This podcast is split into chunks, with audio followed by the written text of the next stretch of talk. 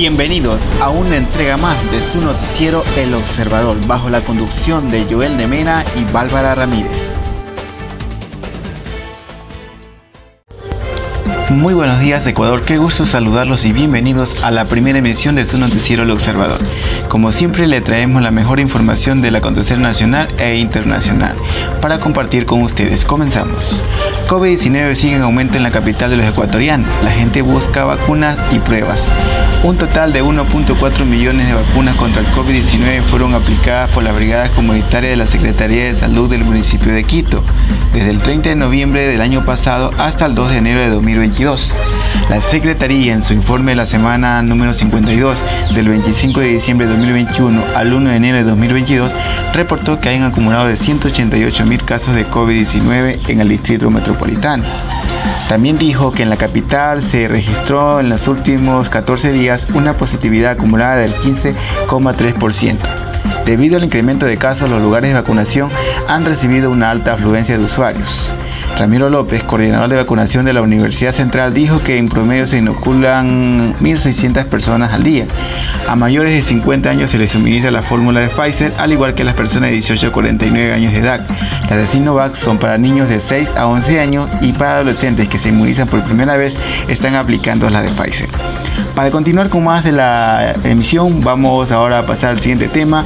El Frente Popular ratifica movilizaciones para el 19 de enero. Pese a la situación sanitaria por la variante Omicron en Ecuador, el Frente Popular ratificó su participación en la jornada de movilizaciones convocada para el miércoles 19 de enero de 2022. Nelson Erazo, presidente del Frente Popular, dijo que este año será de unidad, resistencia y lucha social frente a lo que califican de políticas neoliberales del presidente Guillermo Lazo. Este sábado 8 de enero, el Frente Popular efectuó su asamblea en la sede de la Unión Nacional de Educadores UNE en Quito, donde participaron varios delegados de las diferentes organizaciones sociales. Erazo defendió la decisión de plegar a las movilizaciones convocadas por el Frente Unitario de Trabajadores FUC con el argumento de que en anteriores marchas no se registraron mayores indicadores de contagio entre los participantes. A pesar de ello, apuntó que se respetarán las medidas de bioseguridad y que también buscarán nuevas maneras de protestar. Dentro del pliego de demandas destaca el pedido de reducir el precio de los combustibles, pese a que a inicio de esta semana el presidente Lazo descartó esa posibilidad. También están en contra del incremento de las tarifas del transporte público, de las privatizaciones y de la reforma laboral que prepara el gobierno de Lazo.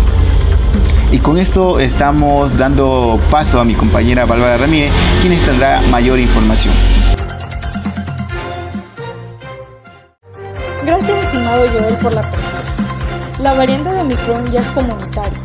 Aumento de hospitalizaciones por nueva variante de COVID-19 en Quito y Guayaquil. A mediados de diciembre, la ministra de Salud confirmó mediante una rueda de prensa virtual que la variante Omicron ya está en el poder y que el portador venía desde Sudáfrica. Al ingresar al país, fue enviado al hospital en donde lo internaron para mantenerlo en observación. Actualmente, el afectado no ha presentado enfermedad grave. Hicimos un cerco epidemiológico y está en vigilancia 150 personas, dijo la autoridad sanitaria. A pesar que el Ministerio de Salud Pública tomó todos los cuidados con las personas que llegaron provenientes de Sudáfrica, la variante Omicron ha comenzado a circular por el país. Tanto así que actualmente ya se evidencian 18 pacientes confirmados en el Guayas y 6 en Pichincha. Por confirmar, hay 8 en Guayaquil, 14 en Pichincha y 4 en Manabí y 1 en Chimborazo. De tal modo que el MSP ha confirmado que los contagios por Omicron ya es comunitario.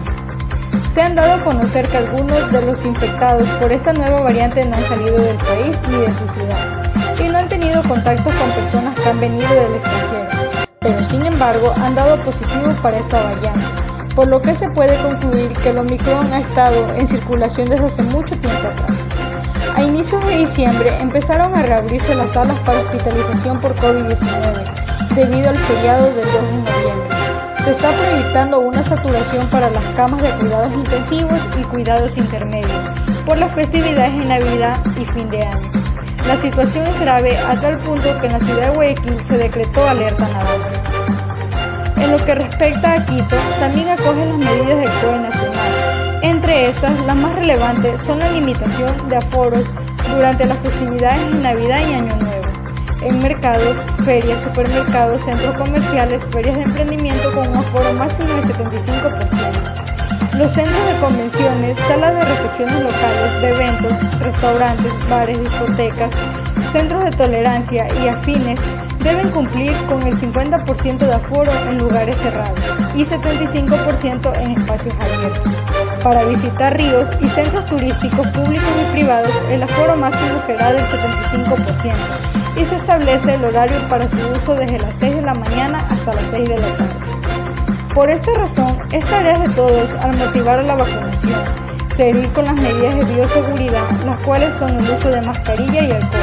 También es importante evitar las reuniones masivas en espacios cerrados para la seguridad de todos. Bueno, amigos y amigas, con esto hemos llegado a la recta final de la programación. Con nosotros será hasta la próxima emisión o si no cuando la ocasión lo amerite. Muchas gracias por su fiel sintonía.